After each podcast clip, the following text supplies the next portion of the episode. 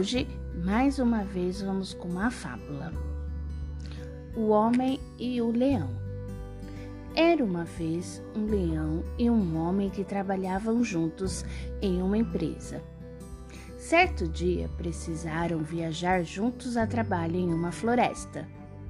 Não demorou até começarem a brigar, já que cada um deles se achava melhor que o outro, tanto em força quanto em mente. Bem, no centro da floresta encontraram uma grande estátua de um homem matando o leão. O homem ficou feliz e disse ao leão: Aí está! É assim que somos fortes.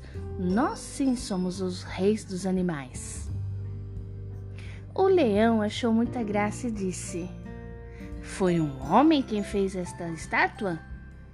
Teria sido o contrário se um leão tivesse feito isso.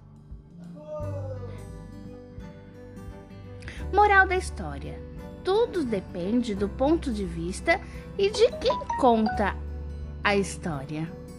Vocês gostaram? Então aguarde, vai ter mais. Tchau!